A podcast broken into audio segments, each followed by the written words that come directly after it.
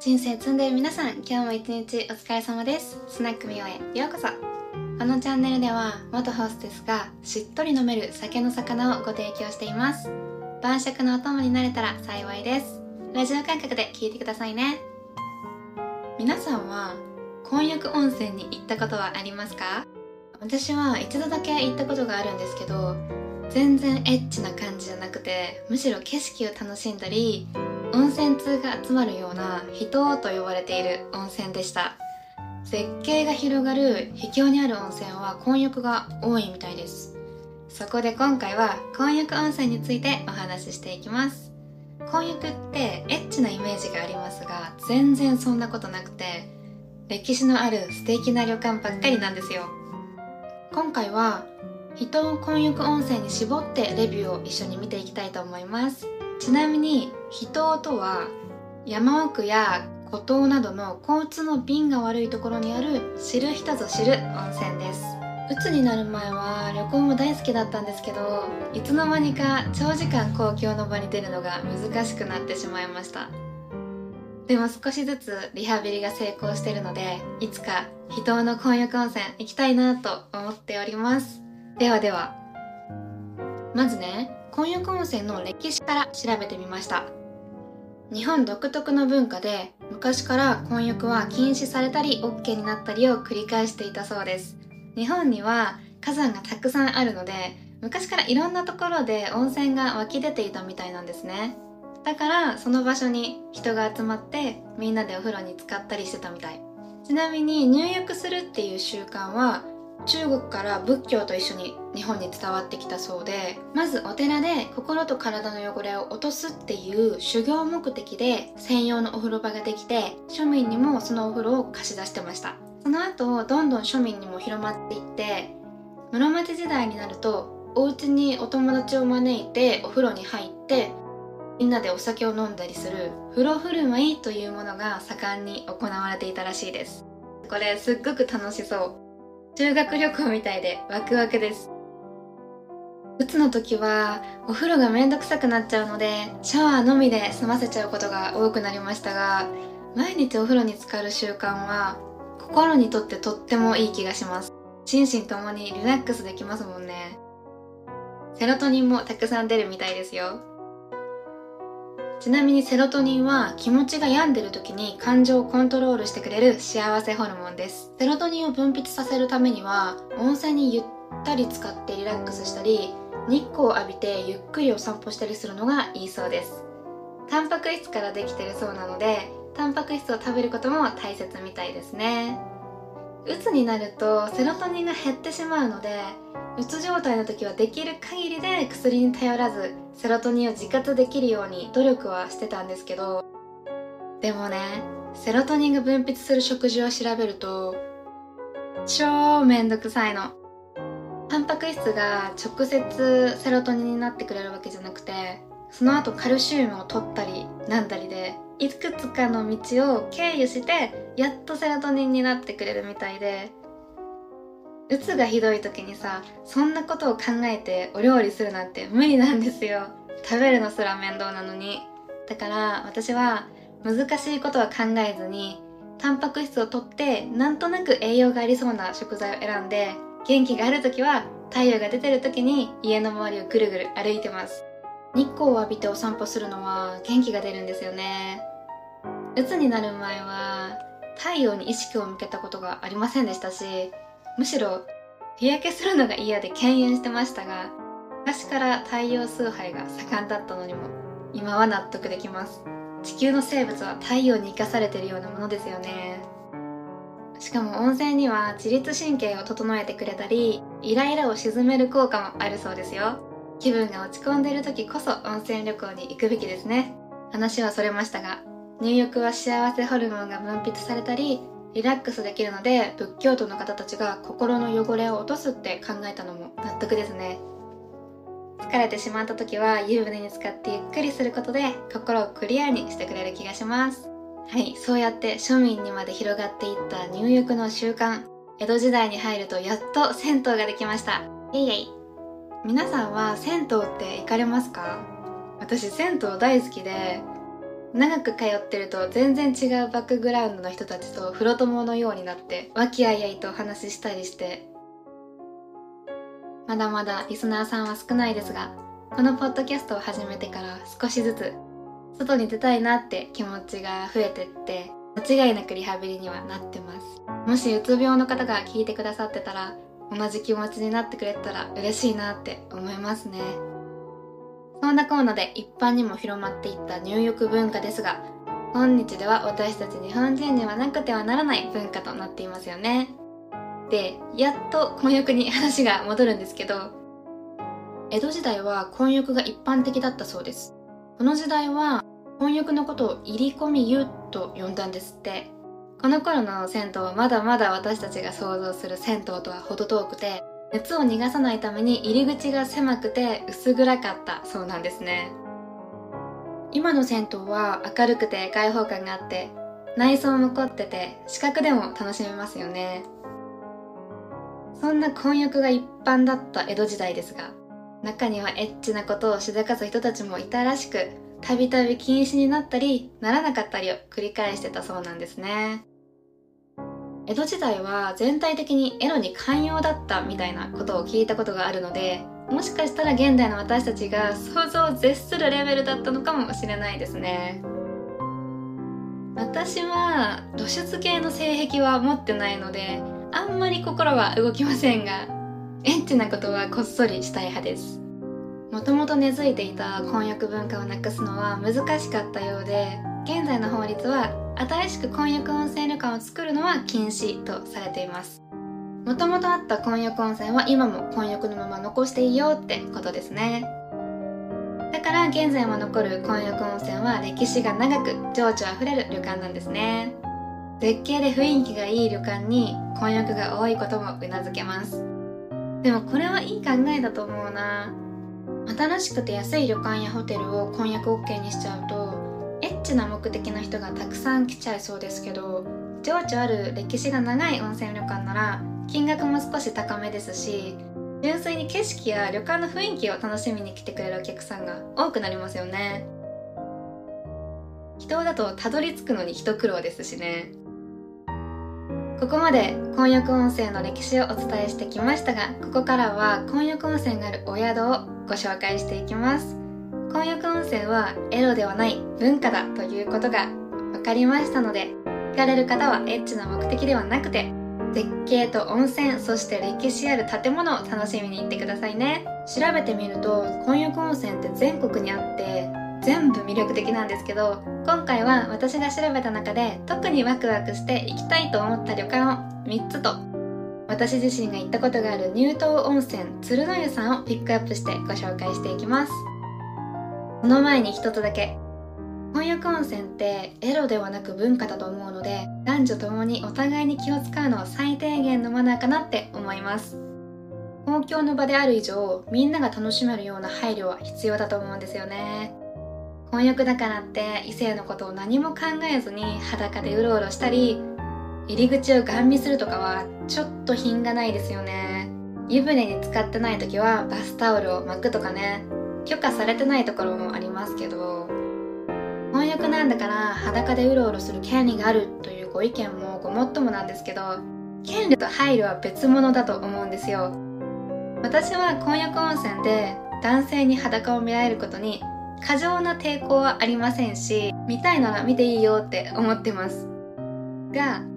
湯船に浸かってない時はバスタオルで隠します。これはマナーだと思うんですよね。高校生の頃クラスメートにエロに過剰に敏感な子がいて保険の授業中に机を叩いて怒って出てっちゃったんです。そういうことをするようないわゆるヤンキータイプの子ではなかったのでみんなびっくりでした。ここまでじゃなくても同性同士でも裸を見たり見られたくない人もいますしやっぱりマナーとしてある程度気を使うべきだなとは思いますね。そういえば10代の頃に母と一緒に旅行に行ったんです。観光地の隅っこに好きに入れるミニ温泉みたいなものがあってでも整備されてるわけじゃないから丸見えなんですよ。丸見えだけど大丈夫な人なら入ってねっていうスタイルでした。たまたま数名の男性が何も隠さずにそこでうろうろしていてその中の一人の方の下半身がなぜかとってもお元気で母と2人でそれが見えてるので気まずいですし母は明らかに嫌そうでした。まあ普通嫌ですよね。その人もしかしたら露出狂だったのかもしれません。でも当時の私は彼氏と別れた直後でとんでもなく欲求不満でいらぬ想像してしまいました。何を考えたかは割愛しますがまあ、そんなコーナーでね、みんなが不快にならないようにマナーを守って混浴温泉を楽しみたいですね。人は比較的に年齢層も高くて落ち着いた客層が多いようですし行きにくい分みんな温泉を楽しみに来ているはずです。私が行った時は危険なこともなかったしみんなが純粋に温泉を楽しんでいましたが一人で深夜に入るとか危険そうなことはしてないです。大丈夫だとは思いますけど女である以上はあえて危険な行動を取らないようにはしてました。女性の方が聞いてくださっているかは分かりませんが念のためお伝えしておきます。湯あみ着とかバスタオル着用が OK なところとかもありますので不安な方はそういう旅館を利用されるのもいいですね。ではでは癒しでいっぱいの混浴温泉を見ていきましょう。私が行きたい混浴温泉旅館1つ目は長野県にある地獄谷温泉。お猿さんたちと入浴できることで有名です。皆さんも写真を見たことがあるんじゃないでしょうか。お宿は後楽館というところの一択のみらしいです。近くにお猿さん専用の温泉がある地獄谷野苑公園というものがあるのですがこっちは人間が入浴できないので今回は旅館後楽館に絞ってお話ししていきます。後楽館は全13室のお宿ですがホームページによると1日1組から2組の貸し切りにしているそうでこれがコロナでそうしてるのかいつもそうなのかは分かりませんが他の人を気にせずにゆっくりできそうですよね。トイレは共用で w i f i はなし。うんこれはちょっときついかも。デジタルな世界から抜け出したい時はいいかもしれませんが。トイレシェアも嫌だな。漫画部屋や DVD を見られるお部屋もあるようなので都会の喧騒から離れて疲れを取るという意味ではいいかもしれませんね。気になる温泉はホームページによると源泉かけ流し加水あり。源泉はナトリウムカルシウム硫酸塩塩化物泉単純硫黄温泉だそうです。そこまで温泉に詳しくない私には何が何だかよくわかりませんので効能はというと今打ち神経痛皮膚病などですって。お肌に良さそうなのは嬉しいですね。お風呂は混浴の露天風呂が1つ女性専用の露天風呂が1つ内湯は男女に分かれていて源泉のままだと温度が高いので加水しているそうです。あとは家族で入れるお風呂もあるそうですよ。露天風呂の写真を見た感じだとお湯は濁りが少なくクリアに近くて森の中の露天風呂というよりは岩場の中にあるお風呂です。開放感はありますがその分外から丸見えです。なのでタオルや水着を着用しての入浴が許可されているそうです。お猿さんが温泉に入りに来るのは主に冬寒い時期らしいのでお猿さんと混浴したかったら冬に行くのがいいかも。ディナーは山の幸たっぷりで無農薬無肥料ですって。地酒もあるみたいですよ。体に良さそうですね。無農薬無肥料。温泉に入って美味しいご飯と共に飲むお酒は格別ですよね。あとね地獄谷温泉というだけあって地獄谷噴泉というものも有名です。地獄の底から吹き出ているような勢いで露天風呂に降り注ぐ噴泉しぶきがあるんですけど虹ができることもあるらしいです。地獄と虹って相反するイメージがありますけどなんか地獄と名付けられたしぶきで虹がかかるってすごいオツですね。いい俳句とか短歌のネタになりそう。そういうセンス私はゼロですが素敵な言葉を綴れる人って素敵だなって思います。ではでは地獄谷温泉後楽館のレビューを見ていきます。今回はトリップアドバイザーに投稿されているレビューをご紹介していきますね。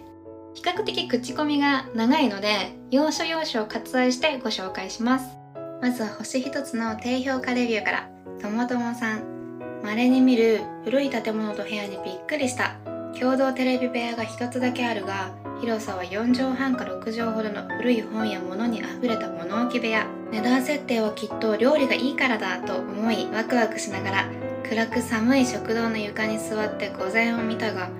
鍋と山菜と夜も朝も質素な食事なのに宿泊費は強気の設定。宿泊先の周りや露天風呂の周辺屋根の上至る所に猿の糞だらけ。宿の周辺にも猿はいるが相当寒い時期じゃないと宿の露天風呂に猿が入ることはないと宿の人が説明してくれた。朝猿たちは餌を求めぞろぞろと公園に歩いていき夕方公園が閉まるとぞろぞろと帰ってくる姿が見れる。うーん私は普段からテレビや漫画をあまり見ないので気になりませんが w i f i も使えないとなるとやることがなさそう。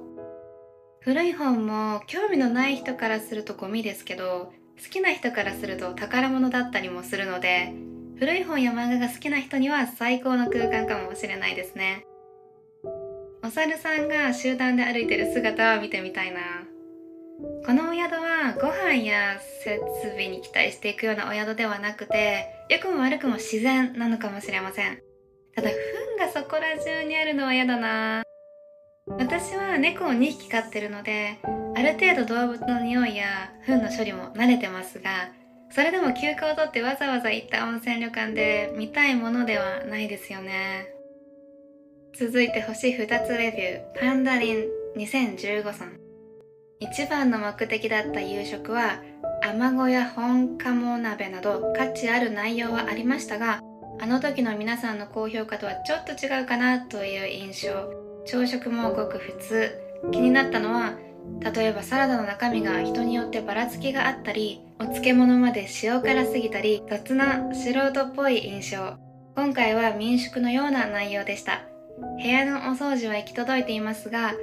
廊下や宿の周辺は不十分なような。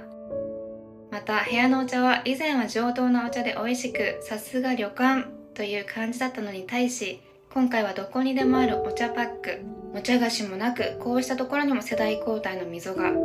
なのでこのお値段は納得できないと思います。猿が宿周辺で好き放題。糞もあちこちに落ちているので場所によっては匂います。ただ食堂のすぐ横を猿が通ったり部屋の窓からすぐに猿を見れる。という点はいいのでしょうか？最近は外国人のお客さんが半数ということもあり露天風呂はぬるめです。家族風呂や内湯は日本人に合った温度になっています。この方は十数年前に一度宿泊されたことがあるらしくその時はお食事のクオリティがもっと高かったみたいなんですよね。経営者が変わると経営方針も変わりますし仕方がないのかもしれませんが解約されてしまうのは昔を知っている側からすると寂しいものですよね。もしかしたらコロナでコスト削減などもされているのかもしれませんね。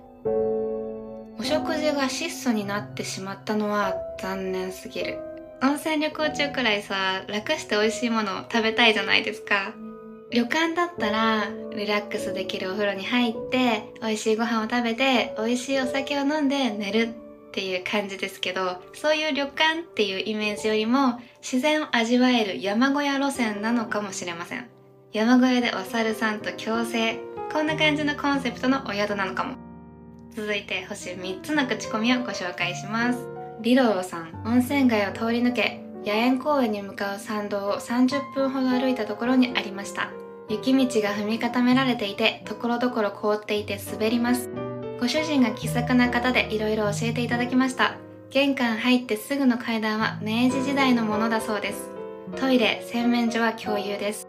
トイレは男女共有です。洗面所はお水のみです。シャンプーリンスはありますが洗い場にシャワーはなく蛇口から水は出ませんでした。冬だけかもしれませんがドライヤーも使用禁止です。露天風呂は女性用と混浴があります。混浴は野苑公園に続く道から丸見えで水着やタオルを巻いて入っていいとのことです。広くて見晴らしがいいです。猿の親子と人間の親子が仲良く入っていました。夕食は鴨鍋イワナ天ぷら鯉の作りイナゴなど普段あまり目にしないものもありました。お酒は地酒が 300ml 瓶で2種類。どちらも飲みやすかったです。ビールも地ビールが数種類ありました。レビューを見ていると結構歩くみたいなので重い荷物は要注意ですね。他のレビューだとご飯が質素というものが目立ちましたがこの方のレビューを見る限りはすごく美味しそうです。お魚が好きだったら楽しめるんじゃないでしょうかね。個人的にはドライヤーの使用禁止はきついな。結構髪の長さがあるので乾かさないと寒いです。山奥だから電気が弱かったりするのかもしれませんね。でも文明から抜け出して古き良き時代を感じるには素晴らしい場所だと思います。続いて星4つ。風1950さん。猿と囲碁の一軒宿。スノーモンキーで外国人に人気のある野猿公園に近い一軒宿です。いろいろ不便の多い150年以上の歴史のある古い宿です。猿とは別に有名な囲碁棋士の多くが訪ねる宿としても有名です。温泉は厚めで水で薄めるタイプで男湯、女湯、家族風呂、露天風呂があります。家の中は迷路のような雰囲気です。食事は山菜などの地場の材料を使ったものです。150年の歴史ってすごいですよね。江戸時代からご家族で営んでいるお宿だそうです。よく言えば風情がある、悪く言えばボロボロ。うーん、このお宿のことをしっかり分かった上で行かないとちょっとがっかりしちゃうかもしれませんね。囲碁には詳しくないのでよくわかりませんが囲碁の聖地としても有名らしくて囲碁好きにはたまらないお宿でもあるみたいですよ。昔「光の碁」っていうアニメを父親がドハマりしていて実家に囲碁セットみたいなのあったのを思い出しました。私は全然打てないですけどね。お猿さんと写真が撮れるってフォトジェニックな目的だけで行くと結構しんどそう。私は写真を見て興味が湧いて今回いろいろと調べてみましたが今は属性や文明に触れていたいのでまだ行く時期ではなさそうです。むしろうつのリハビリ中で人と関わっていたいんですよ。でも東京でバリバリ働いてた頃の私だったらあえて時代を遡って文明から離れた野生的な生活を体験してみたいと思っただろうなとは思いますね。続いて5つ星レビュー。クリーン名3さん。厳しい自然との共存を感じました。積雪のある1月の初めに行きましたので交通は不便でした。高級旅館がお好みの方には向かないと思います。玄関や佇まいはまるで田舎の祖父の家。懐かしい田舎に帰ってきたような暖かさがあります。階段や廊下や部屋の扉や窓は古めかしくお世辞にも丈夫で美しくとは言えないが長年にわたって守ってこられた宿主の愛情が感じられる。料理も自然のパワーが多く感じられ大満足である。この度は1泊だったが次回はぜひとも2泊お世話になりたい。この方のレビューに全てが詰まっていそうですね。私去年祖母を亡くしたんですけどおばあちゃん子だったので子供の頃はよく祖母宅にお泊まりしていました。木造の階段とかおばあちゃんちの独特の匂いとかシンプルだけど美味しい手料理とかおじいちゃんおばあちゃんち思い出せる懐かしい気持ちになれるお宿なんでしょうねきっと。おばあちゃんちには w i f i もありませんでしたしネットなんてなくてもなんだかんだ楽しかった子供時代に帰れる場所なのかも。ホテルや旅館の快適なサービスを求めるとがっかりしそうですが家庭的な田舎の民宿のような温かい愛を求めていけば大満足できるお宿な気がします。ネットから離れてリアルの世界を野生動物たちと共存する体験は素晴らしいものになると思う。写真はさ綺麗な部分だけを切り取るから糞などの現実的な生き物として自然な問題を忘れがちですけど共生っていうのはそういう部分にもしっかりと向き合わなきゃいけないってことですね。綺麗なものではないけど野生動物と人間の本当の共生とは綺麗事だけでは済まされません。イノシシとかタヌキなどが害獣として駆除されてますけどいつか共生できる未来が来ることを願っています。だって彼らは悪くないじゃないですか。私はもう少し時が経って心に余裕がある時に宿泊したいなって思いました。祖母が好きだったお酒を飲んでお猿さんたちと一緒に彼女が生きてきた時代に思いを馳せてみたいです。後楽館のホームページには普段自然から切り離されている人大自然に飛び込もう。自然あふれる山の中の広いお家で一日を過ごしてみよう。天然の食材は命のわびさび。地獄谷温泉の階段や廊下にもささやかなわびさびとあります。このお宿は旅館ではなく山の中のお家なんだと思いました。子供の頃の夏休み田舎のおじいちゃんおばあちゃん家に遊びに行った時のようなそんな感覚で楽しめる宿なんだと思います。もれなくお猿さんもついてくるお家ですね。お食事が質素に感じるのも天然の食材だからこそなのかもしれませんね。はい続いて私が行ってみたい人温泉2つ目。群馬県にある宝志温泉長寿館。創業は明治8年というこちらも歴史ある旅館です。ここの大浴場は明治や大正ロマンを感じられる内装で建築されてから1世紀以上経っているそうです。もう写真を見るだけでねエモさが伝わってきます。有名な大浴場は露天風呂ではないのですがレトロでねすっごくおしゃれなんです。古臭い印象はなくてレトロなのにモダンというか明治大正のハイカラなイメージにぴったりです。絵的には夏目漱石みたいなちょびひげの品のある紳士が訪れてそう。ジブリに出てきそうな感じでもありますね。ジブリって独特なおしゃれさがあるじゃないですか。あの世界観にぴったりの大浴場です。ジブリで温泉といえば「千と千尋の神隠し」ですよね。私は特定の宗教は信仰してないんですけど日本の八百万の神様の考え方はすごく好きで全てのものに神様の宿ってるっていう考え方は素敵だなと思います。物が溢れている現代ですが一つ一つのものを大切にしていきたいなっていつも思いますね。長寿館の大浴場奉仕の湯は普段は混浴ですが夜8時から10時は女性専用時間が設けられています。大浴場以外の内湯は男女で時間が分かれているみたいで温泉はホームページによると泉質は無色透明のカルシウムナトリウム硫酸塩泉効能は胃腸やけど動脈硬化などに適用とのことです。あのホームページから引用したので何が何だか全然わからないですけど、まあ、胃とかにいいんですねきっと。こちらの温泉は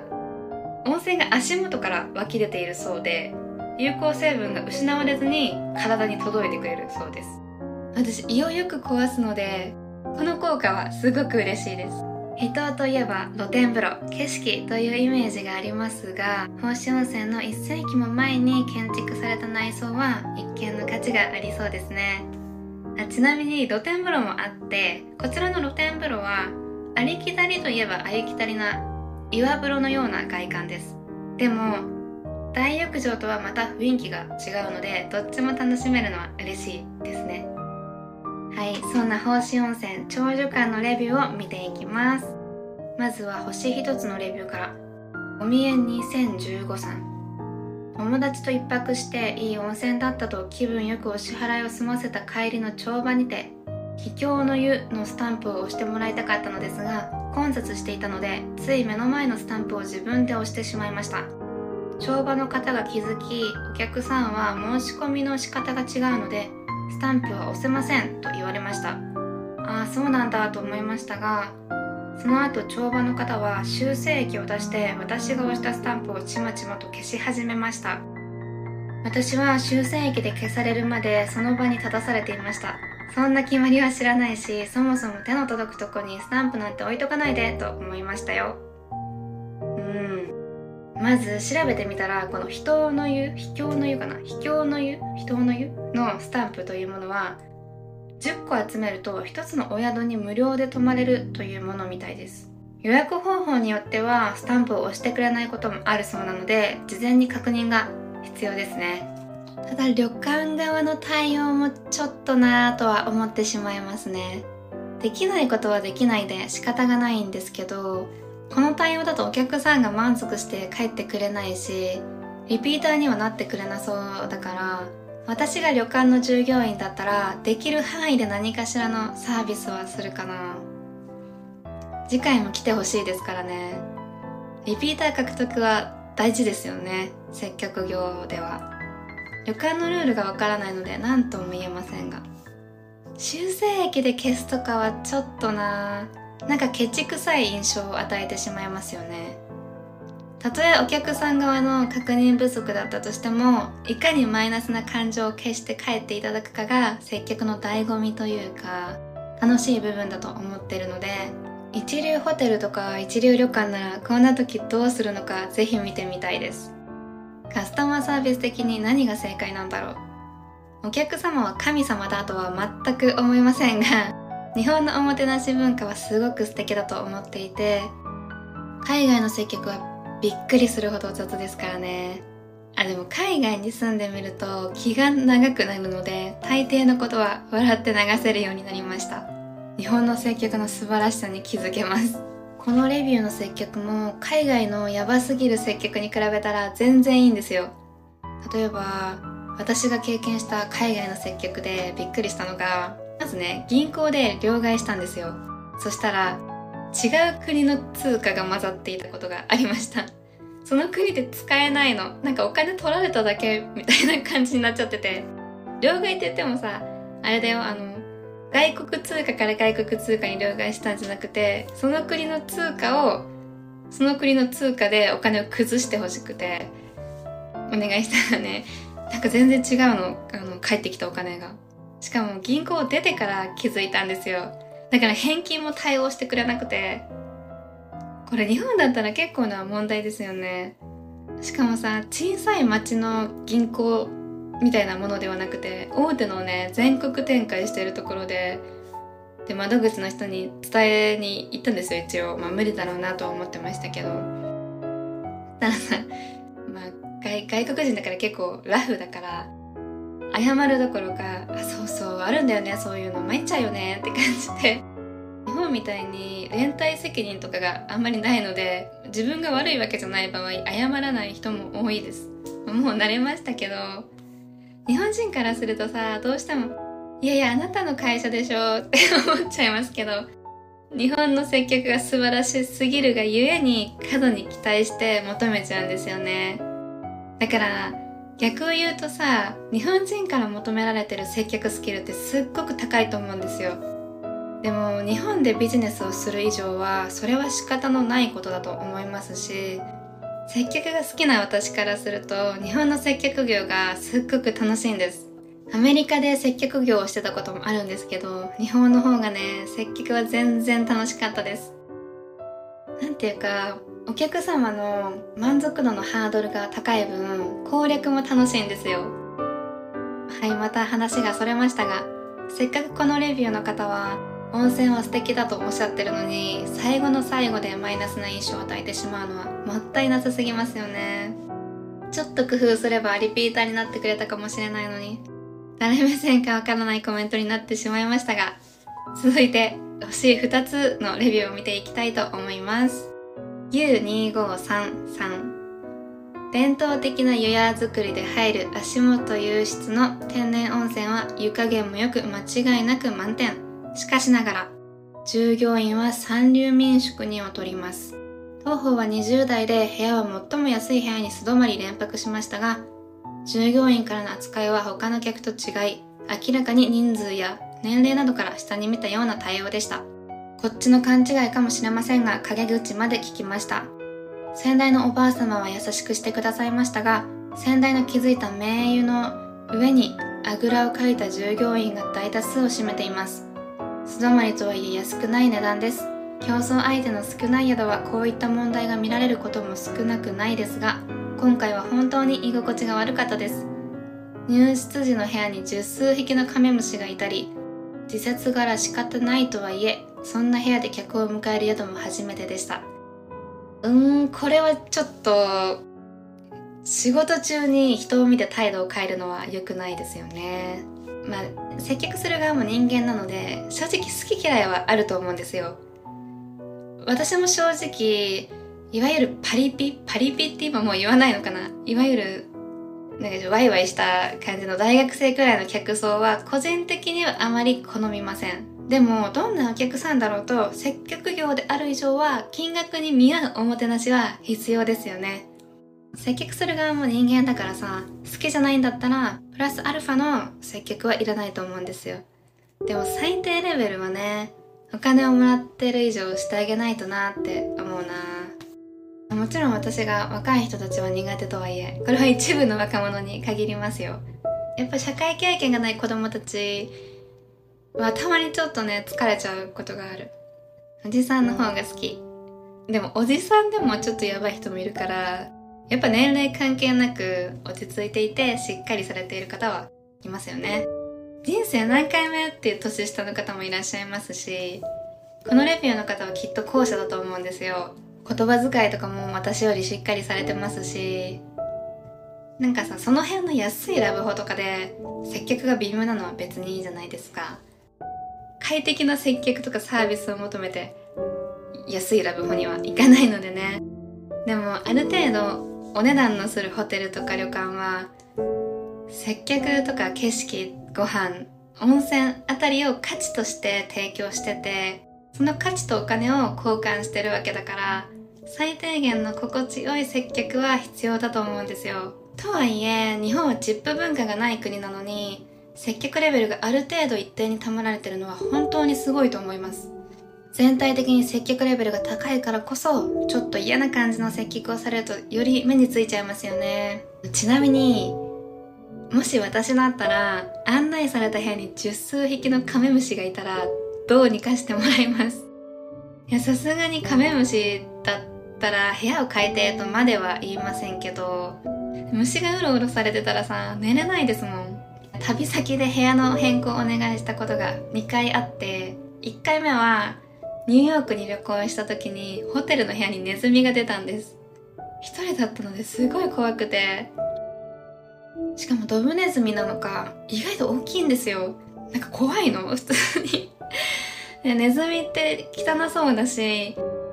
衛生的にも怖かったので同じ部屋には泊まれませんでした。2回目はフィリピンで部屋にゴキが数匹いた時ですね。フィリピンは常夏の国なので仕方ないのかもしれませんが巨大ゴキにうろうろされてたら怖すぎて寝れない。どちらも海外なので日本でここまではないだろうと思いますけどね。ちなみにね宿泊先で今まで一番の恐怖体験はこれも海外なんですけどアメリカでエアビー経由で民家に泊まった時にシャワールームの壁に大量の髪の毛が張り付いてたことです。清掃する時そこまで見なかったんでしょうね。人の髪の毛ってゾッとしますよね。あ酒の魚なのにお食事中の方すいません。気を取り直して星3つ見ていきましょう。くるみさん GoTo トラベルと人を守る会のスタンプは一緒にできるのかと予約時に電話で確認し直営サイトなら大丈夫だと言われて直営サイトから予約したのですが受付では一緒にはできないと言われどうしようと困られひどく険悪ムードに。今回だけは仕方ないからスタンプをつくと言われ嫌そうな顔に見送られとりあえず期待していた温泉に。女性専用になっていた玉露の湯は塩素臭が本当にひどく吐きそうになるほどひどい。混浴の奉仕の湯に入ろうとしても男性が女性更衣室の近くになぜか陣取っているので湯あみ禁止ではきつい。8時過ぎには長寿の湯と奉仕の湯に入れましたがこちらは素晴らしいお湯でした。お宿にも早く着いて晩ご飯の間にずっと入浴したいのに女性に入れる温泉が塩素臭満載の温泉か混浴しかないのは本当にひどいなと思います。チェックアウト時も受付の女性は目も合わせず人のスタンプ帳を返してくれと言ってやっと返してくれました。ありがとうとかそういう言葉も一切なく本当に悲しかったです。すごく期待していたので本当に残念。全体的にレビューを見ているとこの宿は接客にちょっと問題がありそうですね。ホテルや旅館は非日常を味わう場所でもあると思うので接客が微妙なのはちょっと不安ですよね。男性が女性更衣室の前に陣取っているというのも気になりますね。混浴温泉は異性が不快にならない配慮は必要だと思っているので普通に考えてさ女性更衣室の前にいたら女の子たちが不快になるのはわかるじゃないですか。塩素臭は気になる人は気になりますよね。なんかこのレビューを見る限りだと女性に対する配慮が少し足りてない印象を受けてしまいますね。あでも老舗だから男女平等の価値観が浸透していない可能性もあるかも。ちょっとまた話は変わるんですけど妹が京都のとある有名神社に就職して働いてたんですよ。そこがね現代では信じられないくらい男尊女卑で女性は寿大社が当たり前みたいに思ってたり女性には役職がつかないとか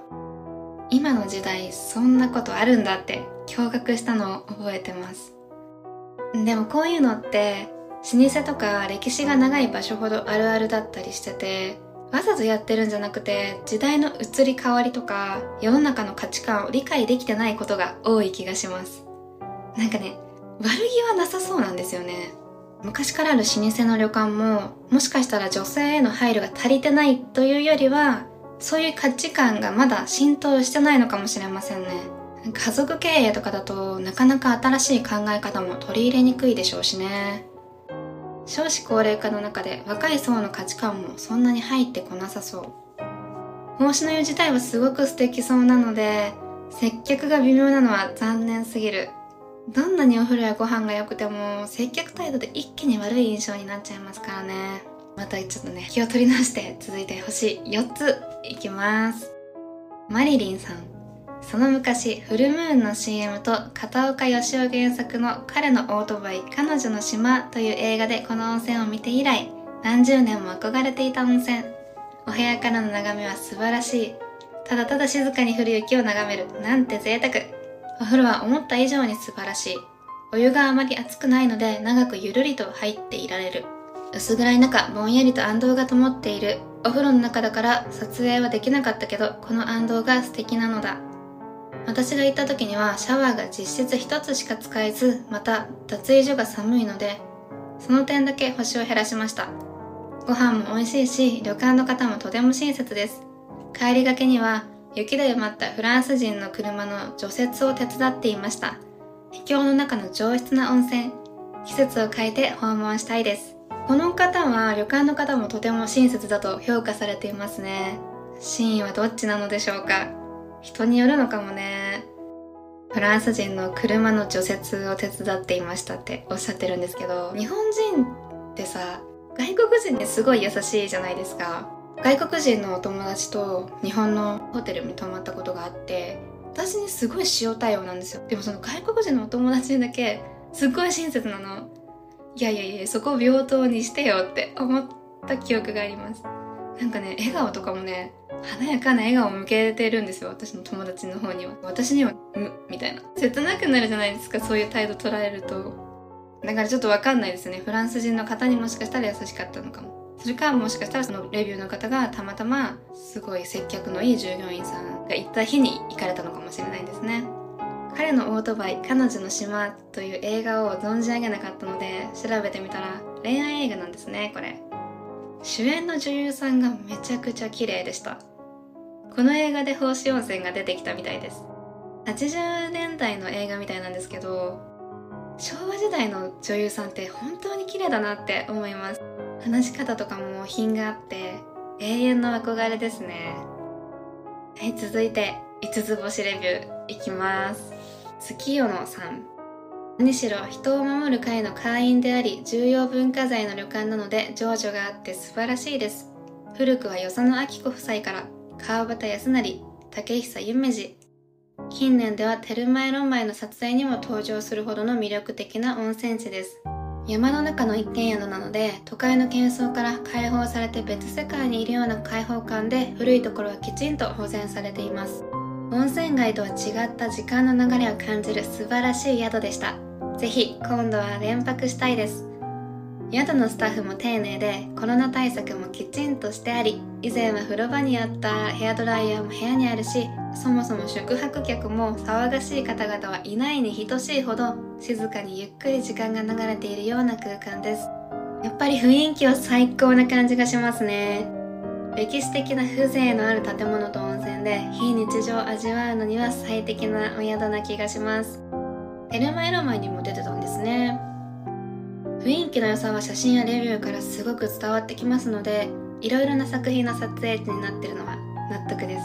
地獄谷温泉はワイルドな自然と触れ合える民宿のような暖かさの旅館でしたが長寿館では明治時代にタイムスリップしたような非日常を味わえる気がします。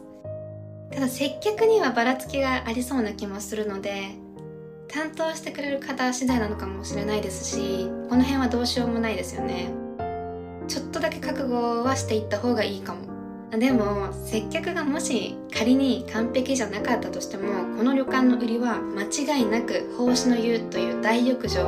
なのでこのお風呂だけ目当てでも行ってみたいですね私は。なんかさちょっとあもしかしたらこのお宿接客があんまり良くないかも。だけどお風呂とか景色とかご飯を楽しみに行こうって思ってて接客がもし本当に微妙だったらまあまあまあそんなもんよねって思えるしもしそれでさすっごい接客が良かったら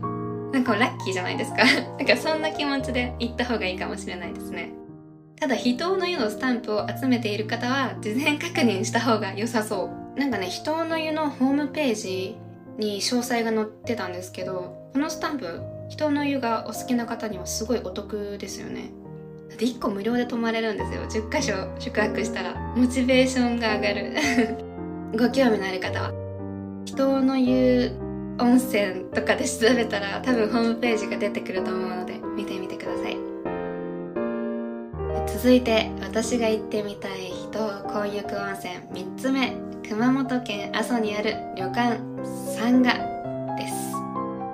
温泉といえば雪景色なイメージがありますがこちらの温泉はお写真の新緑がねすっごく綺麗で一目惚れしてしまいました。阿蘇は星がすごく綺麗だと聞いたことがありますので一度は訪れてみたい場所です。ホームページから温泉の成分を引用しますね。薬師の湯単純硫黄泉と美肌の湯ナトリウム塩化物炭酸水素塩硫酸塩泉の2つの自家源泉からなる100%かけ流しの温泉です。3000坪の敷地内に露天風呂内風呂け風呂貸切風呂といった7つの趣の異なるお風呂をご用意いたしました。とのことです。こちらのお宿は混浴と男女別のお風呂が用意されています。女性専用の露天風呂もあるみたいなので安心して入浴できそうですね。このお宿はぜひ葉っぱが生い茂っている季節に泊まりたい。トトロとかジブリの世界に迷い込んだようなそんな気分になりそうです。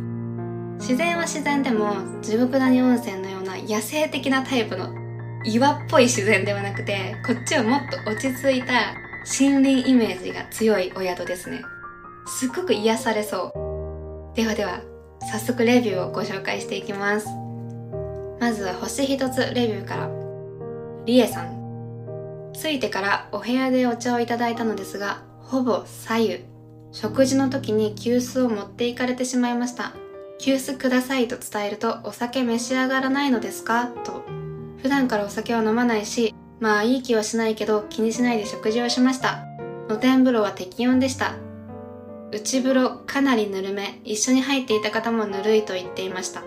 シャワーもなかなかお湯が出ない、水圧も悪い。内風呂の後、露天風呂で温まりたかったけど、10時半過ぎてたのでもう露天風呂入れない。チェックアウト、冷蔵庫の利用ありませんか？と聞かれたので、はい、ありません。と答えると、ミネラルウォーター飲んでますね。と言われました。飲んでないし、冷蔵庫の利用ありませんか？って聞く。周りから見たら飲み逃げしてるみたい。失礼。うんこのくらいなら私だったら気にならない気もしますがどうなんでしょうね。トリップアドバイザー内の星1つのレビューが私が調べた時点で1つしかなかったのでご紹介させていただきましたが個人的には低評価をつけるほどの対応でもないかなと思いますね。まあ実際の言い方とかがわからないので何とも言えませんけどね。私はお料理と一緒に飲むお酒が大好きなのですがこのレビューの方のように最近はお酒を飲まない方も増えてるようですね。美味しいお酒はお料理をより美味しくしてくれるので温泉旅行に行ったら欠かせません。続いて星2つ。チャッピーさん。宿の雰囲気はいいが全体的に清掃ができていないという印象。脱衣所のカゴにはいつから掃除してないのと思うレベルの埃が固まっており、露天風呂には人の体より大きな蜘蛛の巣がぶら下がっていました。母や和室のアメニティは安いビジネスホテル並みでコスト削減が目に見えすぎです。設備面は古い建物なので仕方ない部分もありますが共用部分の空調が全く適温ではありませんでした。脱衣場には扇風機すらないので真夏はきついです。昔ながらの温泉宿を貫くためか露天風呂にはシャワーがありません。内湯貸切風呂にはありましたが水圧がちょろちょろでした。一番がっかりしたのが接客です。夕食を運んできた年配の女性はたまたま機嫌が悪かったのか無言でテーブルに料理を置くスタイル。いやいややってる空気がひしひしと伝わります。あまりの不愛想さに不愉快な思いはしましたが料理は美味しかったです。いろいろ宿泊していますがこの宿が他の宿と同等かそれ以上と言える部分は料理と景色だけでした。口コミの評価が良かっただけに過剰な期待をしてしまったのがいけなかったのかもしれません。露天風呂にシャワーがないお宿は結構あるので私はそんなに気にならないかな。内湯でシャワーしてからゆっくり露天風呂を楽しみたい派です。でも清掃が行き届いてないのは気になりますね。でもさこのレビューの従業員の方がお料理を無言で置くのって東京出身の私からするとありえないんですけど地域によっては普通なのかもって思ってるんですが実際のところどうなんでしょうか？東京では基本的にはお待たせいたしましたとか言ってくれるんですけどでもね京都に住んでいた時期がちょっとだけありまして無言で置いていくスタイルのお店がとっても多かったんですよ。話に夢中だとお料理が運ばれてきてるのに気づけないほど無言なんですよね。私も最初に経験した時はすごくびっくりしたんですけどいや、態度悪って思ったんですよ、最初はね。でも、一つのお店だけではなかったので、あ、これは京都流の接客なのかなと勝手に思っておりました。もしかしたらこのレビューに出てくる年配の女性も京都出身なのかも。そういえばさ、京都のね、祇園にあるクラブで少しだけ働いてたことがあるんですけど、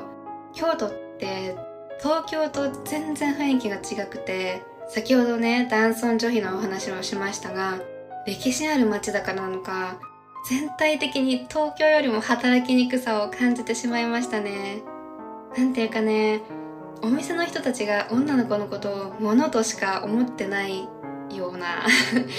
ま確かに夜の世界の女の子たちは経営者からしたら商品といえば商品なんですけど東京の場合はね女の子にもちゃんと人権があるのでも京都の私が働いてたお店はなんかね昭和っぽい価値観というか東京の肌感覚で生きてると結構しんどかったです。妹が働いてた神社も京都でしたしね。しかもね東京出身っていうとすっごく変な雰囲気になるんですよ。だから出身地を隠すようにしててでも結局お店が合わなすぎてわざわざ大阪のお店に変えたんですけどね。大阪の方がねお客さんも一緒に働いてた女の子たちも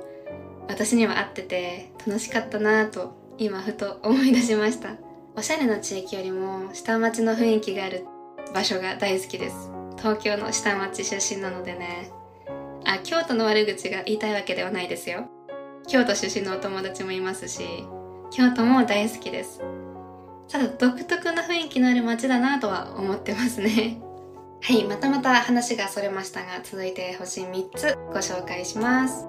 メイハルさん。知人にご招待していただき伺いました。2部屋に分かれて宿泊したのですが部屋別で意見が真っ二つでした。私が泊まった時は綿ぼこりがふわふわしていたり髪の毛が落ちていたりしてなんだか掃除が行き届いていないのかなという印象しか残っていません。食事は美味しかったしお風呂は気持ちよかったですがもう一部屋との感想の差がなんだか残念だったのでこの評価とさせていただきます。こちらもお掃除関係のレビューですね。人の髪の毛ほど部屋に落ちていて不快になるものってありますかね？どんなに美男美女の髪の毛でも気持ち悪い。お掃除をしっかりしてほしいですね。続いてほしい4ついきます。素敵な趣のある宿でした。そして素敵な離れのお部屋でした。何より静かなこと。部屋の露天風呂からのホタル。満天の星を楽しめたこと。最高でした。去年初黒川温泉過去山水木宮山山荘を訪問して6月中旬でしたがたくさんのホタルに感動しました。今回月末だったので半分諦めていましたが少ない数とはいえ部屋から川の反対岸に飛ぶホタルを見られました。深夜には露天風呂の周りにも来てくれて嬉しかったです。懐かしくて。赤牛をいただけるプランにしましたがこれも美味しかった。ヤマメの塩焼きも最高に素敵だったのが担当してくださった年配の女性。先ほど私が京都出身なんじゃないかと考察していた年配の女性と同じ方でしょうかね。こちらのレビューでは絶賛されておりますがやっぱり京都流の接客スタイルなだけで悪い人ではないのかもしれません。なんかもう私の中では勝手に京都出身ってことになっていますが他の地域でも独特の接客スタイルとかあるんでしょうかね。星空、ホタル、温泉、美味しいお料理とお酒。もう想像しただけで天国ですね。最後に5つ星レビューいきます。のび太2014さん。大寒波の到来で雪の中での訪問でした。それでもスタッフの皆様は親切丁寧に対応してくださり温泉街中心への送迎も快く対応していただきました。個人的主観になりますがサンガさんのいいとこはどんな場面においてもとにかくお客様目線で接してくれます。特に送迎してくださったドライバーの方フロントの方夕食朝食時に担当してくださった年配の女性の方朝食が終わって部屋へ引き上げする際また来てくださいと声をかけてくださり絶対また来るという気持ちになりました。あと食事の内容量も申し分ありません。全て美味しくいただきました。黒川温泉の中でも超おすすめできるお宿だと思います。こちらの方のレビューを見る限り素晴らしい接客を体験できそうです。そしてまたまた登場した年配の女性。この方が気になりすぎて他の言葉が入ってこないのですがもはやアイドルというか看板娘のような存在な気がします。だってさレビューを見てるだけなのにものすごく会ってみたくなりましたもん。お会いした際には出身地を聞いてみたいと思います。ここまで旅館サンガさんのレビューを見てきましたが全体的にすごく高評価ですよね。気になるところがあるとすれば清掃が十分じゃないかもってことくらいですかね。景色とお料理が良くて接客も良さそうなので今回ご紹介した旅館の中では今の時期に一番行ってみたいな。接客についての口コミもありましたが個人的には気にならないレベルですね。ぜひ新緑のホタルの季節に泊まってみたい。今年のホタルは終わっちゃったかな。来年は行けたらいいなって思いますね。阿蘇の星空は死ぬまでに一度は見てみたいんですよ。いつか必ず泊まってみたいお宿です。ホタルといえば私は上戸彩さん主演の昼顔の映画が大好きなんですけど見たことありますか？不倫の映画なので賛否が分かれるのかもしれませんが飾ってない自然な感じが好きなんですよね。なんか映画ってさ安月給の人がとんでもない豪邸に住んでたりするじゃないですか。現実的にありえない設定というか。でも昼側の上戸彩さんの生活は役にすごく合っていて不倫っていう行為のリアルというか。なんかねドキュメンタリーほど退屈ではないんだけどドキュメンタリーのように自然に見られる。でもその中に映画としてのストーリー展開がある面白さもちゃんとあって出てくる全ての人たちに感情移入できるし心も動かされてしかも泣けるんですよね。海とホタルと星空っていう世界観もすごく好きなので久しぶりに見てみたいな。同じようなテイストの邦画だと角田道夫さん原作の映画「8日目のセミ」も好きなので切ない不貞行為系の作品が好きなのかもしれません。8日目のセミは賛否が分かれますよね。私に子供がいないのでそこまで深く考えずに見られるのかもしれません。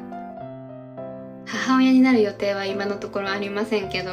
もし母になってこの映画を見たらまた感じ方が変わるのかもしれませんね。はいまたまた話がそれましたが旅館ってお風呂やお料理も大事ですけどおかみさんや中井さんの人柄も本当に大切なんだなと今回のレビューを見て実感しましたね。どんなにお風呂やお料理が素晴らしくても接客態度でお客さんが感じる印象は大きく変わっちゃう。逆にお風呂やお料理がいまいちでも接客がいいだけで旅館全体の印象は良くなりますよね。まあでも接客する側も人間だから心に余裕がない時って他人に気遣ったりできなくなりますし逆にイライラしたり嫉妬したりひがんだりネガティブな感情に支配されてしまいがちなのもわかる。私ね学生の時にブライダルプランナーの会社でインターンをしていたことがあるんですけど彼氏に振られた直後にさ他人の幸せなんて祝えませんでしたもん。まあいろいろあるじゃないですか生きてると。自分が落ち込んでるそんな時に人に優しくするってできないと思うんですよ。人間ですもん。そんな時こそねゆっくり温泉に使って日々のストレスを発散したいものですね。心の状態って見えないからしんどくても放置しちゃいがちですけどゆっくり贅沢する時間を作って心と体をいたわってあげたいです。最後にもう一つ私が唯一行ったことのある人乳頭温泉郷の私個人のレビューをお伝えします。まず乳頭温泉郷とは秋田県の十和田八幡平国立公園にある7つの温泉を乳頭温泉郷と言います。全部源泉が違うんですって。これは全部入りたいですよね。そんな人のために7つの温泉を巡れるパスが用意されてます。夢ぐり町という名前で年間1800円。このパスがあれば乳頭温泉郷内の7つの温泉に浸かれます。しかもね秘湯温泉は基本的に秘境にあるので山奥とかなんですよね。だから雪が多い場所だと冬は閉まっちゃうんですよ。でも乳頭温泉郷は一つの旅館を除いて冬でも営業してくれてるんです。秋田県は雪景色がとっても綺麗なのでこれは嬉しいですよね。私はね真冬に行ったので雪だけでも楽しめました。雪の中の田沢湖も幻想的で本当に異世界って感じ。しかもねすっごい静かなんですよ。田沢湖の近くに雪の中で佇む鳥居もあるんですけど儚げに降る雪と合わせてこれもとっても幻想的でした。乳頭温泉郷自体もねレトロな世界が広がっていて都会の喧騒から離れた別世界を体験できます。エモいです。世界観はね先ほどご紹介した長寿館明治大正の世界にタイムスリップできる大浴場があった長寿館の雰囲気に近くてノスタルジックな異世界って感じ。日本昔話とかに出てきそうです。でもね古臭い感じではないんですよ。日本人なら心躍ること間違いなしだと思いますよ。乳頭温泉郷には混浴温泉だけではなくて男女分かれた温泉がある旅館もあるので混浴に抵抗がある方でも楽しめます。ただね絶景のね露天風呂は混浴なので乳頭温泉に行ったなら入らないのはもったいないのでぜひ体験はしてほしいな。私が行った時は家族連れが多かったのでエッチな目で見てくるような変な人はいませんでした。湯気がもくもくしててお湯も乳白色なのでそこまで体も見えないです、ね、混浴露天風呂からの景色は絶景。山で囲まれてるので景色は主に山なんですけど建物にも風情があって大自然と雪とレトロな建物の相性が抜群でお風呂上がりの日本酒が楽しみで楽しみで。ね私が泊まったのは鶴の湯さんという旅館の別館の山の宿というお宿に泊まったんですけどこちらのお宿もとっても良かったです。お料理も接客も最高でした。貸し切りの家族露天風呂もあって空いてたので何度も入浴できましたしお食事もね私がいた時はいろりを囲んでのお夕食でいろりでお魚を焼いて食べるっていう生まれて初めての体験ができたりお味も間違いなく5つ星です。接客も最高で当時ねまさかの同行者の一人が深夜に救急車を呼ばなきゃいけないくらいの体調不良に見舞われたんですけどそんな中でも真摯に対応してくださいました。あの念のためお伝えしておきますが、食中毒なのではなく、もともとの持病です。ちゃんとその後治療して帰ってきました。今も元気にしてます。イレギュラーで、しかも真夜中だったのに嫌な顔一つせず対応してくださって、本当に感謝しております。あえてマイナス面を上げるとすれば、秘境なので都会育ちの私としては一人で行くのは怖いかも。でもねこれは人温泉全てに言えることですけど寂しがり屋なので誰かと一緒に行きたいです。鶴の湯さんのレビューも低評価から高評価までご紹介しようかなって思ったんですけどねちょっととっても長くなってしまいそうですのでご興味のある方は調べてみてください。人温泉ブームの火付け役とも言われてるくらいなので写真を一度は見たことがあるかもしれません。ミオ的レビューは間違いなく5つ星です。うんちょっとね今の心の状態的にはうん一人で温泉旅館に泊まるのはまだまだ厳しいかなって感じなんですけど来年のホテルの季節にはぜひ